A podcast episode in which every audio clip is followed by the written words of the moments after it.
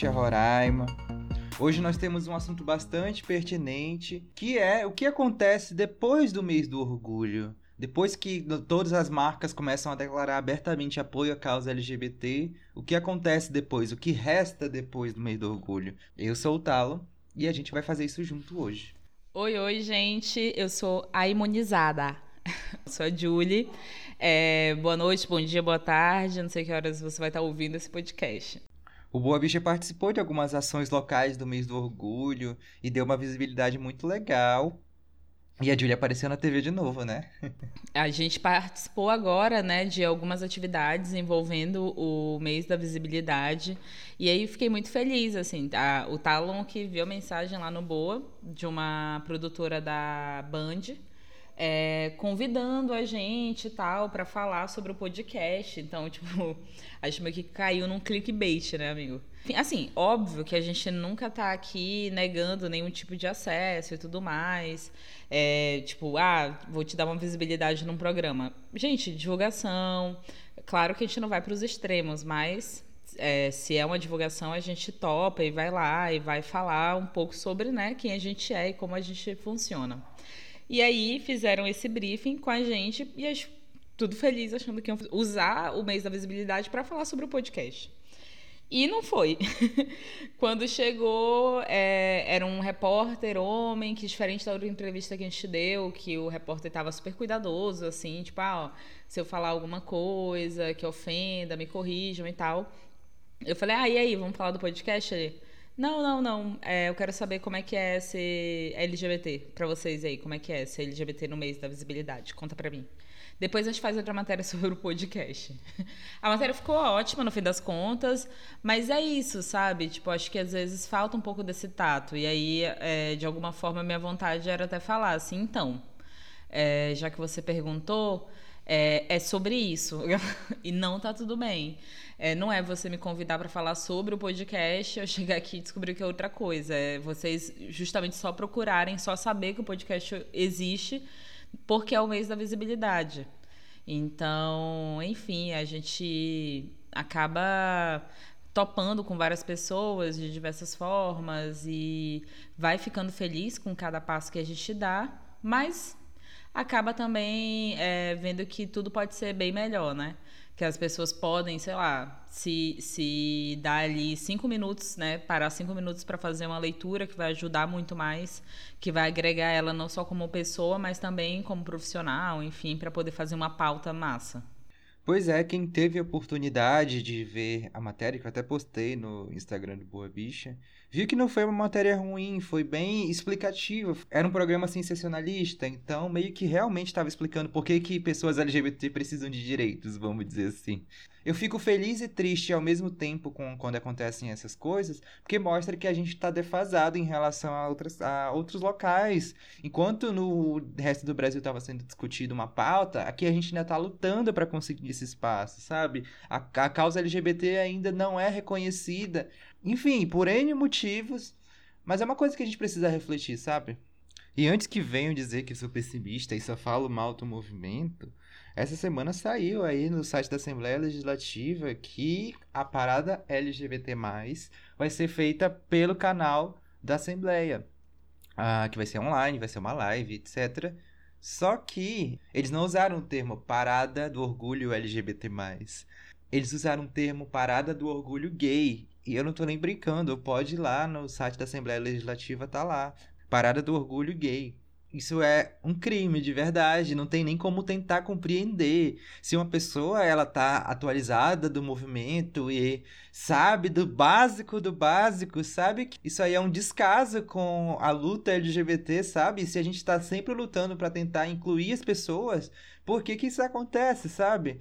Enfim, é, só reforça o meu ponto que a gente realmente precisa de, de, desse espaço e precisa educar as pessoas que estão lá à frente também. Como que alguém que se diz tão experiente quanto dizem que são, permite que esse tipo de coisa aconteça, sabe? É, enfim, é, isso não é uma crítica, isso é realmente um questionamento. A gente não pode mais permitir que isso aconteça. E aí foi isso, assim, tipo, essa semana a gente finalizou aí, né, o, o mês da visibilidade. E aí, tipo, eu recebi essa, essa triste notícia de ver assim o quanto as pessoas ainda estão limitadas a não se informar, a não aprender, tipo, basicamente eu vi um meme que foi foi ótimo assim, me fez rir de forma que queria que não fosse trágico. Que era um, só aquela cena, acho que é, não sei se é do Mickey, ou tipo as empresas depois do. no dia 1 de julho. E aí o palhaço ficando todo preto e branco, assim.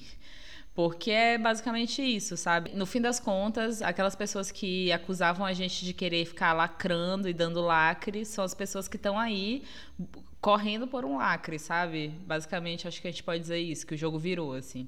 As pessoas não querem humanizar é, o mês da visibilidade, de fato, dar essas oportunidades. As pessoas querem lacrar e lacrar. É, a gente teve esse exemplo aí do Siqueira Júnior, né? Que é esse apresentador horroroso, da Band Brasil.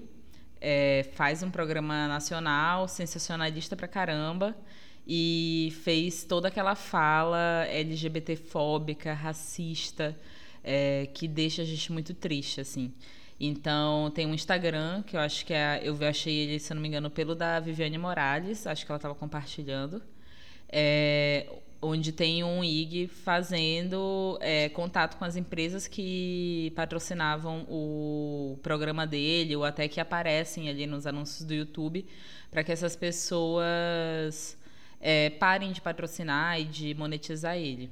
E deu certo. Siqueira Júnior já teve que fazer uma retratação. Foi a pior retratação que eu já vi, pedindo desculpa para quem ofendeu, mas que ele continua com a mesma opinião. Foi horrível. Outra coisa também foi a gente lá, né, no Boa Bicha, amigo, que você colocou aquela o Rios lá e aí gratuitamente veio um homofóbico maluco assim que a gente nunca nem viu assim. Então, é triste. É difícil, né, ser LGBT no Brasil, ainda mais em Roraima. Eu nem me preocupei em responder aquele comentário, devia ter ido, mas eu tava tão focado em outras coisas, sabe, que eu não achei que valeu a pena. Mas assim, nem só de coisa ruim teve mês do orgulho, né? Nós vimos também a propaganda do Burger King, que foi bastante positiva, que inclusive que gerou esse transtorno no Siqueira Júnior. E eu quero destacar aqui que eu assisti toda a programação do, do Dia do Orgulho, que foi dia 28 aqui, dos movimentos aqui de Roraima. E eu fiquei feliz com uma fala da Silvia Reis, que é uma das lideranças do movimento trans aqui de Roraima, que o conselho que ela deu foi: meninas, vivam como se vocês fossem viver 60 anos, porque eu vivi a maior parte da minha vida achando que eu ia morrer aos 30. E falando que elas têm que correr atrás de emprego, de estudo, porque o, mundo tá aí, ela, ela tá vivendo muito mais do que ela achou que ela ia viver, e eu achei uma fala muito poderosa. Eu participei também do ensaio Amor como Ato de Resistência do grupo Atena Cores, que tirou foto dos núcleos de afeto, que são aquelas pessoas que nos dão força para continuar no movimento e foi uma experiência muito gostosa, muito legal, porque amor não é só romance, né? A gente já falou aqui no Boa Bicha que tem muitas nuances do que é amor e poder mostrar isso para as pessoas foi muito legal, foi muito importante. E antes de acabar o episódio, eu queria falar uma coisa para você que nos ouve, que a nossa situação no país não tá fácil, tá cada vez mais difícil ser brasileiro, tá cada vez mais difícil ser roraimense também. Mas não desista. A gente não vai desistir também. Você não está sozinho na luta. Você LGBT que nos ouve não está sozinho. Nós vamos sempre estar pensando em vocês. É muito difícil pensar que que vai ficar tudo bem, né? Mas o importante é a gente acreditar. Nós precisamos acreditar que, que vai ficar tudo bem. E só assim a gente vai conseguir realmente melhorar as coisas. Então é isso, gente. É... Obrigada por ouvir Boa Bicha. Eu sou a Julie, arroba Olá Julie, em todas as redes sociais. Pode mandar uma mensagem, um reaction no Stars.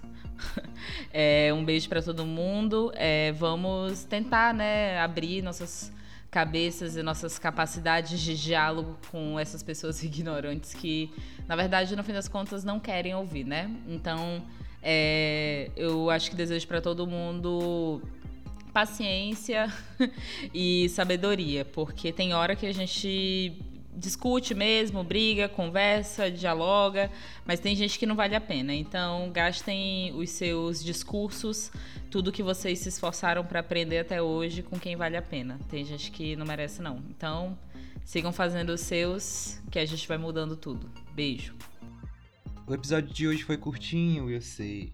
Mas é porque depois do mês do orgulho, parece que as pessoas voltam para a realidade delas, entendeu? Voltando a fingir que LGBT não existe e as pautas voltam a ser tão difíceis de falar quanto eram antes. E é cansativo, sabe? É muito cansativo isso. A gente vê que tá se esforçando para fazer uma coisa legal, fazer uma coisa inclusiva, sendo que quem deveria ser mais inclusivo ainda, ainda tem um pouco de dificuldade. Mas a gente tá aqui. O Boa Bicha resiste, o Boa Bicha existe. Muito obrigado para você que ouviu. Quem quiser me seguir nas redes sociais é @estalonge. Lá eu tô usando para desabafar sobre algumas coisas daqui, opiniões pessoais mesmo que a gente sabe que não é muito legal, mas é isso. Um beijo, muito obrigado, até semana que vem.